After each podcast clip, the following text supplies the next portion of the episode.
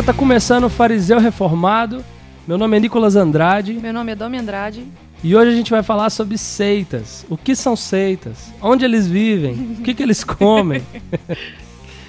e aí, o que são seitas? Como identificá-las? Qual a diferença de seita para igreja? Aguenta a mão aí que já já a gente vai falar sobre isso.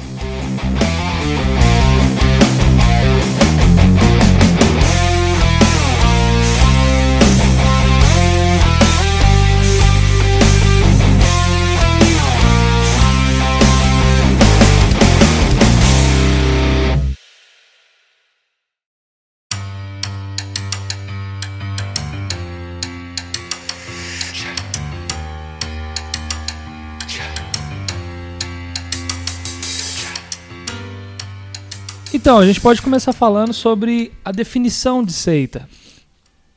A sua etimologia.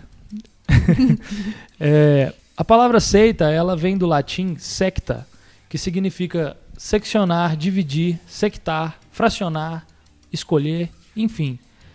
Ela é uma palavra que, no seu uso secular, ela define um grupo com uma organização própria, geralmente restrito ou fechado, que se une por ideias, ideologias, opiniões e comportamentos semelhantes. Facção, bando ou partido. A anotação tá boa ali. É, então, assim, o uso da palavra seita no meio secular tem esse sentido de definir um grupo de pessoas específico que tem crenças ou comportamentos, é, ex- pensamentos, ideologias, é, talvez um, um partido. Por exemplo, a maçonaria, dentre outras muitas seitas famosas que existem no mundo. No contexto cristão, a palavra seita ela aparece de forma neutra quando nós observamos o livro de Atos, por exemplo, é, as citações sobre a seita dos saduceus, a seita dos fariseus, quando os próprios cristãos são chamados de seita também. Mas ela também aparece no sentido pejorativo, que inclusive é o foco desse podcast. A palavra seita, ela tem a sua raiz no grego da palavra haireses, que é traduzida no latim para a palavra secta. Que por sua vez chega ao português com a palavra seita. Sério? Que surpresa! O termo haireses, ele é um termo que ele é utilizado nesses dois sentidos, neutro e pejorativo. E no pejorativo, essa palavra também é traduzida por heresia. Isso é um ponto importante, porque tanto heresia quanto seita vêm da mesma raiz etimológica. Um exemplo disso é o texto de 2 Pedro, capítulo 2, versículo 1. Assim como no meio do povo surgiram falsos profetas, assim também haverá entre vós falsos mestres, os quais introduzirão dissimuladamente heresias destruidoras, até o ponto de renegarem o soberano Senhor que os resgatou, trazendo sobre si mesmos repentina destruição. Nesse texto a gente pode ver a palavra Haireses sendo traduzida por heresias. Todo o contexto do versículo trata sobre essas heresias. É, e é importante é, a gente ressaltar o que, que é heresia, né? E fazer, inclusive, uma diferenciação entre heresia e erro teológico, que tem muita gente que se confunde nisso aí. Né? Porque o erro teológico, ele é, é basicamente um erro de interpretação sobre alguns pontos periféricos da fé cristã. É, são, são pontos que não têm relação ou não afetam a salvação. É, são coisas como a forma de batismo ou, ou algumas doutrinas em relação à ação do Espírito Santo, coisas desse tipo, coisas que é, podem diferenciar de uma denominação para outra, coisas assim. Agora, a heresia não, elas são erros que, a- que afetam diretamente pontos centrais da fé cristã. Eles distorcem pontos centrais ao ponto de não se parecer com o cristianismo. Né? Então, é uma pessoa que se diz cristã, mas ela acredita em coisas que não parece cristianismo. É, esses pontos basicamente se referem à natureza de Jesus, é, à ressurreição de Jesus, é, à Santa Trindade e à centralidade de Jesus na salvação. Exatamente.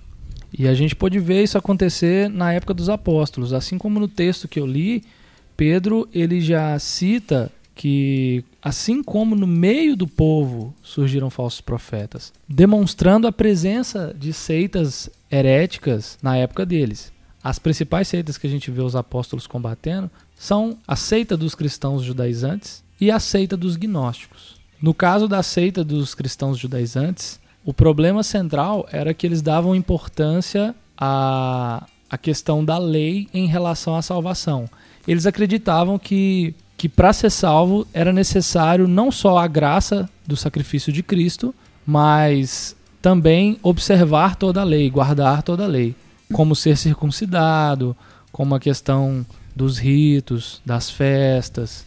É, no caso, os gnósticos, eles acreditavam que tinham uma espécie de conhecimento especial e eles é, acreditavam que a matéria era algo puramente ruim, era algo mal. Então, assim, eles viam a matéria como algo extremamente negativo.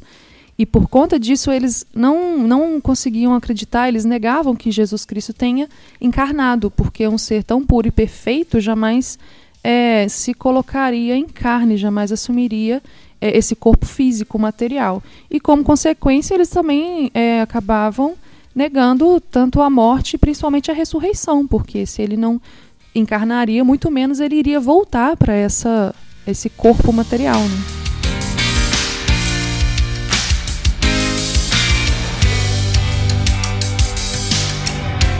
Então, Domi, por que, que é importante a gente identificar as heresias e seitas? Então, a gente pode ver, né, ao longo do, do Novo Testamento, os estragos, né, que essas seitas heréticas estavam causando na igreja, né, de, de engano, de desvio.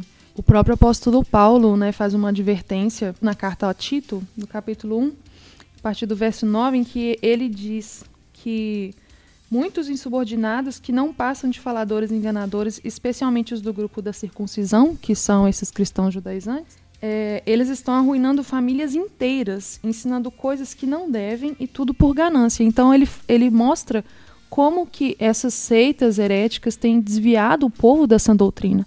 E ele adverte Tito a permanecer fiel àquilo que foi ensinado, àquilo que foi passado para que a igreja se, se firme nessa doutrina, naquilo que Cristo deixou. É, assim como na época dos apóstolos, hoje também temos grupos que se dizem cristãos, mas acreditam e pregam coisas que ferem os pontos centrais da fé cristã. E é importante identificá-los e combatê-los, assim como os apóstolos fizeram no passado. E como identificar essas seitas? É, o Instituto de Pesquisa Cristão, ele apresenta o que seria o melhor método para identificá-lo, que seria é, analisando os quatro caminhos que elas seguem. Esses quatro caminhos, né, eles, eles chamam de as quatro operações, que seria é, adição, subtração, multiplicação e divisão, para quem é ruim em matemática. Então, o primeiro é a adição. No caso, as seitas, elas, elas sempre adicionam algo à Bíblia. Ou seja, é, a Bíblia para eles não é a única fonte de autoridade ou de conhecimento, não é a única, única regra de fé e prática, né, como o, o majoritário do cristianismo prega. Se as pessoas pudessem ver você balançando a cabeça. Por quê? então, é, alguns exemplos são alguns grupos. Ah, ah eu não vou falar os nomes. Mas tem grupos que pregam uma espécie de revelação especial, e aí essa revelação especial acaba se colocando é, igual ou superior à Bíblia, né? Essa revelação especial pode ter sido dada por Deus ou para o líder, para o fundador, ou para o profeta ou profetiza desses grupos. E aí hum. há quem chame esse tipo de revelação, inclusive, como a luz menor que aponta para a luz maior. Tem outros grupos também que têm os próprios livros dos, dos seus fundadores como é, uma espécie de Bíblia, né? É praticamente uma segunda Bíblia. Tem grupo que tem uma espécie de corpo governante, que seria, seria um grupo de dez homens. E aí o que esses dez homens falam é o que eles fazem. É, e tem ainda aquelas, aquelas que colocam a tradição em pé de igualdade com a Bíblia. E aí, nesse caso, existe o, o magistério da igreja, que é o responsável por fazer a interpretação da palavra. Então não se analisa o que a Bíblia diz, se analisa o que o magistério diz, e o que o magistério diz é o que é feito. E tem, além desses, ainda tem grupos que colocam o próprio regimento interno da igreja como substituto da Bíblia. Então, assim, o que o regimento da igreja diz é o que eles fazem. Aí, isso em relação a tudo, a prática, a roupa, rito, tudo. A gente pode levar em consideração também aqueles que nem levam a Bíblia em consideração e ainda demonizam o estudo teológico, né? São igrejas que sequer têm escola bíblica, né? É, diversas vezes a gente já ouviu falar de ah, teologia é coisa, coisa do homem, isso é coisa ruim. É, ou então, ah, tipo, dezenas e dezenas de pessoas sendo batizadas sem ter passado nem por um estudo bíblico anterior, sem saber princípios básicos do evangelho. É, isso vai totalmente contra a, a, fé cristã tradicional, né? Que tem a Bíblia como única regra de fé e prática, né? A própria Bíblia fala de si. Você tem vários textos, é, como 2 Timóteo 3, verso 14 e 17, né? Que fala a respeito é, da Escritura, que toda a Escritura é inspirada pra, é, por Deus e útil para ensinar, dirigir. Tem Romanos 15, 4, que fala que tudo que foi escrito anteriormente foi, foi para nos ensinar. Tem 2 Pedro 3,15, em que o apóstolo Pedro considera os escritos de Paulo como parte da escritura, né? E tem Tito 1,9, né, que a gente comentou antes, que, em que Paulo fala Tito para ele apegue-se firmemente à mensagem fiel da maneira como foi ensinada, para que seja capaz de encorajar outros pela sã doutrina e de refutar os que se opõem a ela. Né? Então, a gente precisa se apegar à palavra, à escritura, inclusive para nos opormos àqueles que se opõem a ela. Né? Então, é muito claro que as escrituras são o meio pelo qual Deus fala, é, é por ela que ele se revela e por meio dela que nós alcançamos essa sabedoria, discernimento, o conforto e a esperança.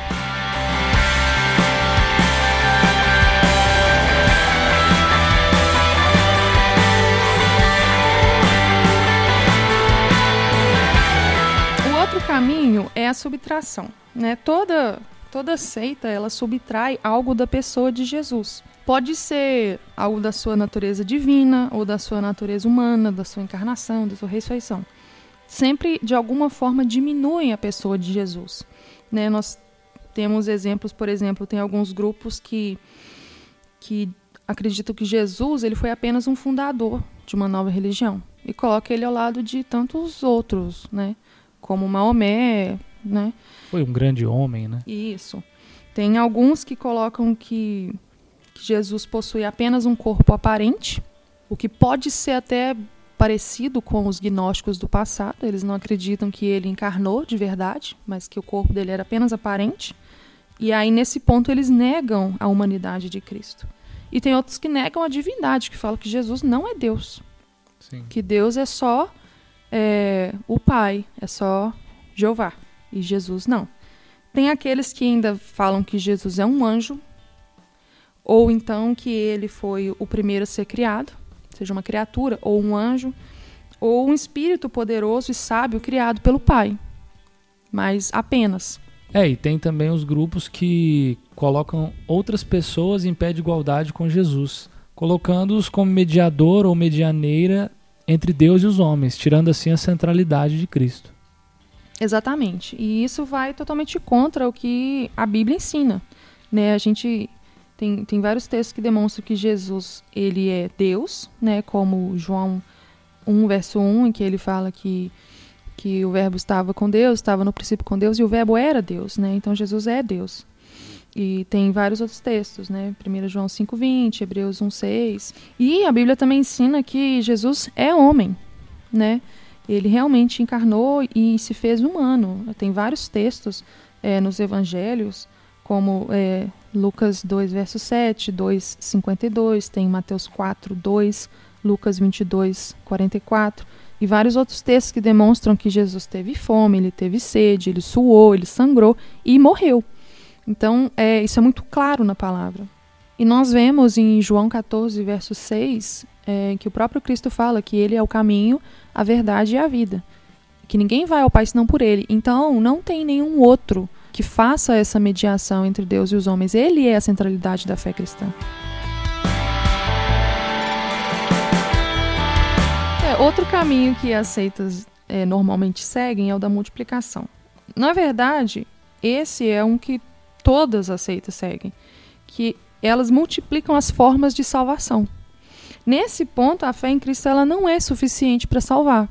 Então eles eles estão esse ponto ele afeta diretamente a salvação pela graça, porque eles colocam outros meios de salvação. Por exemplo, tem grupos que acreditam que a salvação ela se dá por meio de atos de penitência. Ó. É.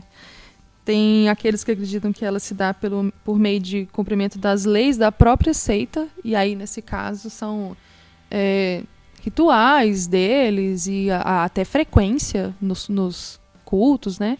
Tem aqueles que acreditam em salvação por meio de boas obras, né? Ser bom e, e caridoso, honesto. Então, né, o ateu honesto vai pro céu, na visão deles. E tem tem a salvação por meio da obediência da lei, e aí nesse caso é o próprio decálogo, né? Inclusive o quarto mandamento que se refere à santificação do dia do sábado. E tem ainda aqueles que falam que o pecado não existe. E nesse ponto a gente não precisaria de uma de uma redenção por meio de nada. É, tem esses.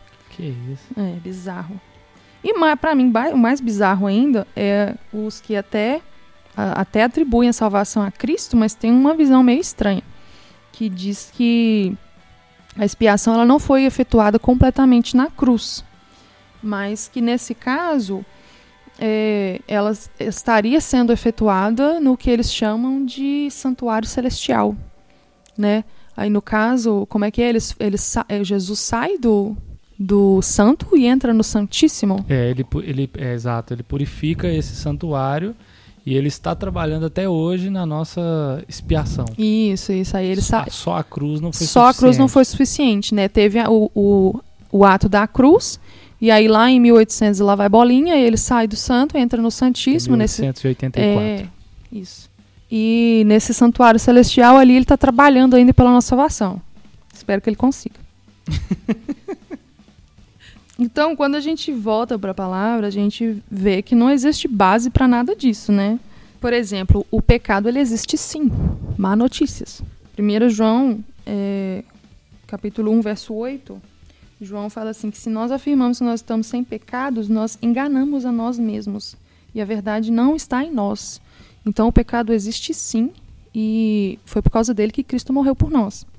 Né? E Cristo ele faz expiação, a gente vê é, em Efésios 1, verso 7, em que Paulo diz que nele temos a redenção por meio de seu sangue, o perdão dos pecados, de acordo com as riquezas da graça de Deus. E além disso, a salvação ela é pela graça, não é por obras. Paulo é muito enfático nesse ponto, em que ele diz em Efésios, no capítulo 2, que nós somos salvos pela graça, por meio da fé. E isso não vem de nós, isso é dom de Deus é, não vem por meio de obras para que ninguém se glorie. E nesse texto é interessante que Paulo ele coloca muito bem qual que é o lugar é, das boas obras, né? Ele diz que é, que nós fomos criados é, por Deus para realizarmos em Cristo as boas obras, as quais Deus preparou antes.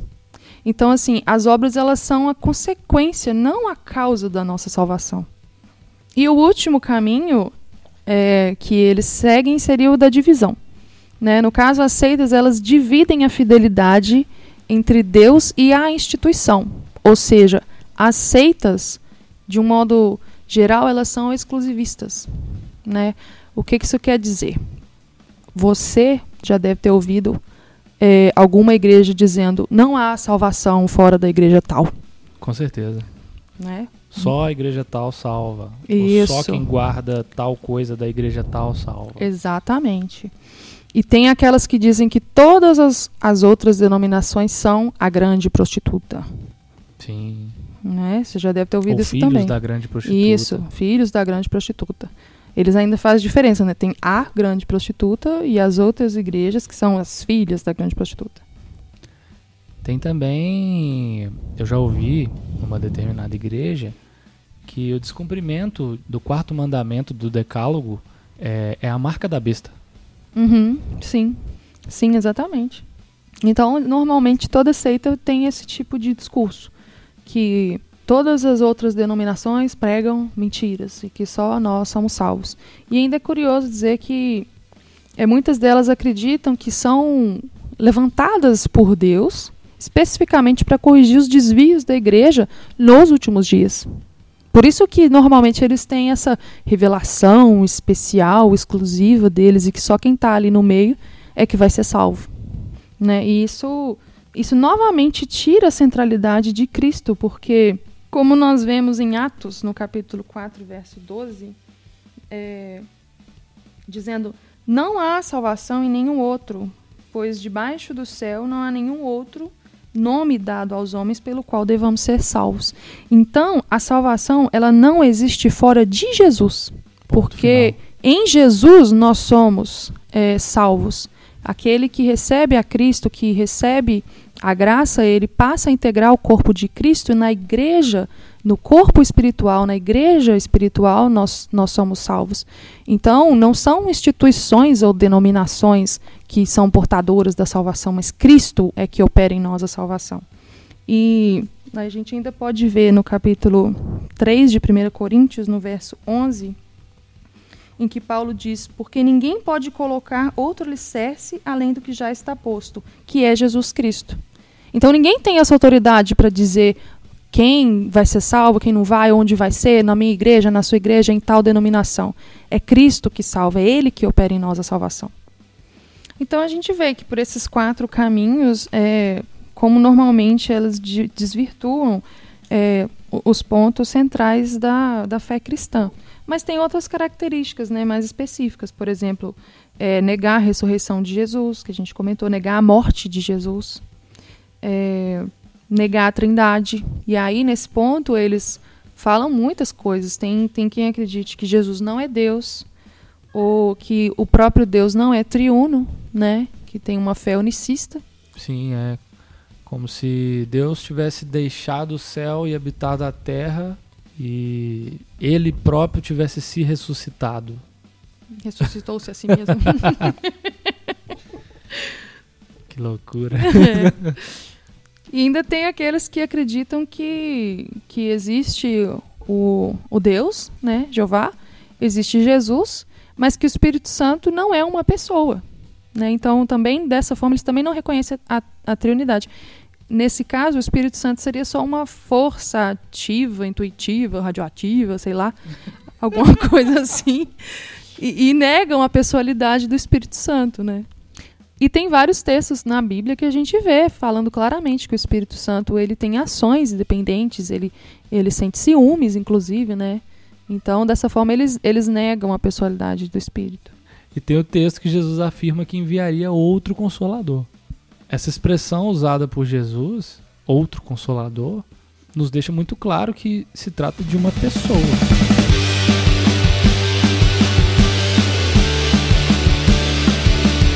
Então fique atento, se você se deparar com outra igreja que apresenta outro livro além da Bíblia, outro Salvador além de Cristo, sai fora desse trem. então é isso, pessoal. Ficamos por aqui. Obrigado pela sua atenção e valeu. Até a próxima. Falou.